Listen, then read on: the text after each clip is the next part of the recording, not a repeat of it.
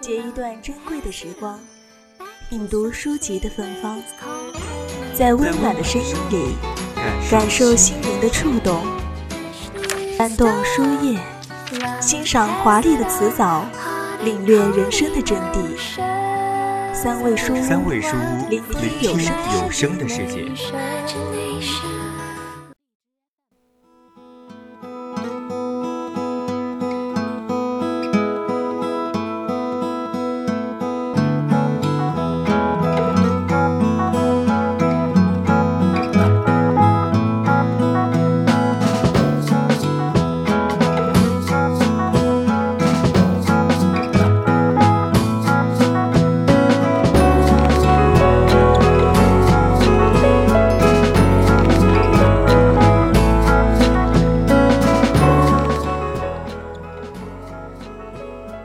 从心底害怕自己不值得被爱，我们独来独往。然而，就是因为独来独往，才让我们以为自己不值得被爱。有一天，你不知道是什么时候，你会驱车上路；有一天，你不知道是什么时候，你会遇到他，你会被爱，因为你今生第一次真正的不再孤独。您现在正在收听到的是 FM 幺零零四川宜宾学院校园之声 VOC 广播电台，每周三晚上为您送上的侧耳倾听，我是明玲，好久不见。最后是我为大家带来的三味书屋，欢迎听众朋友们在节目中与我们进行互动。如果大家有想对主播说的话、有意见或者是建议，都可以通过 QQ、微博还有微信告诉我。也可以通过 QQ 听友四群二七五幺三幺二九八，微信搜索 FM 幺零零青春调频，也可以在微博上艾特 VOC 广播电台，我们会时刻关注你的消息。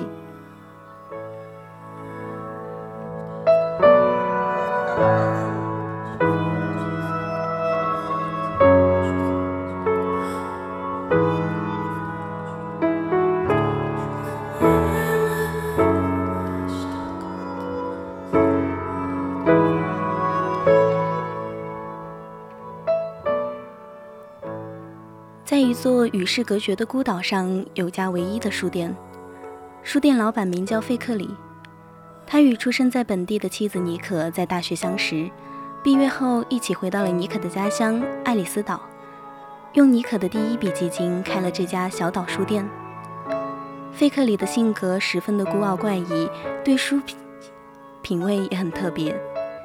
他不喜欢童书，特别是写孤儿的书。他讨厌魔幻小说、悲剧文学、名人自传。他从不喜欢年轻女性读的畅销书、诗集和翻译作品。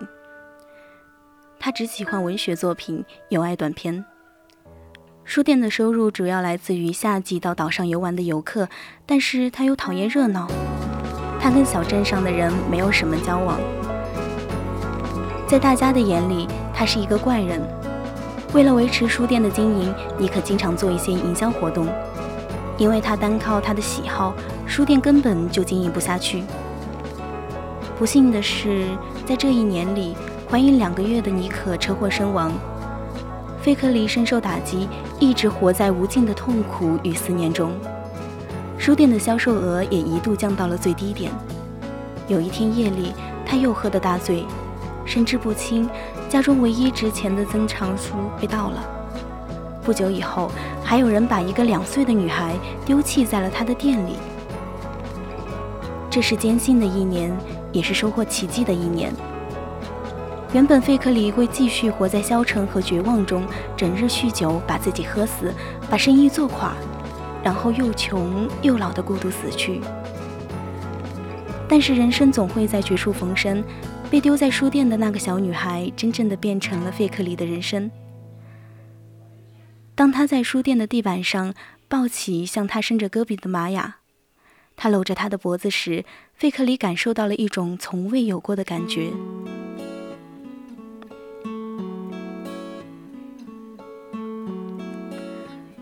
后来，费克里领养了玛雅，变成了一位父亲。表面来看，他拯救了这个弃儿。但实际上，玛雅才是他的拯救者，是玛雅将他从绝望最深处拽出，他接受警长的提议，给小玛雅办了一个非受喜派对。在这个派对中，他的人生又得来了一股久违的欢乐。他想大声的笑，他感觉到自己对这个小女孩的爱。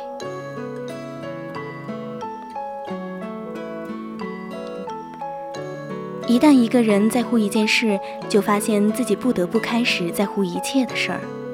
玛雅的出现让他的生活上有了寄托和责任，他的生活态度开始转变，这也彻底扭转了他的人生。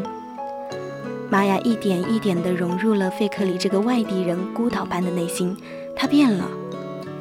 父爱让他变得温和好相处起来，他的变化得以一点点扩大了他的人生版图。将他与许许多多的其他人串联起来。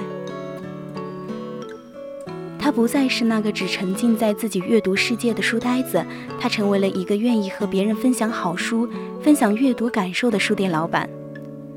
后来，他遇到了志趣相投的艾米，并与艾米结婚。他重新有了一个家，可以让他灵魂所安放的家，家里有他爱的女儿和妻子。最后，费克里得了脑瘤去世。一对夫妇接管了这个小岛书店，新的轮回又在小岛书店上演。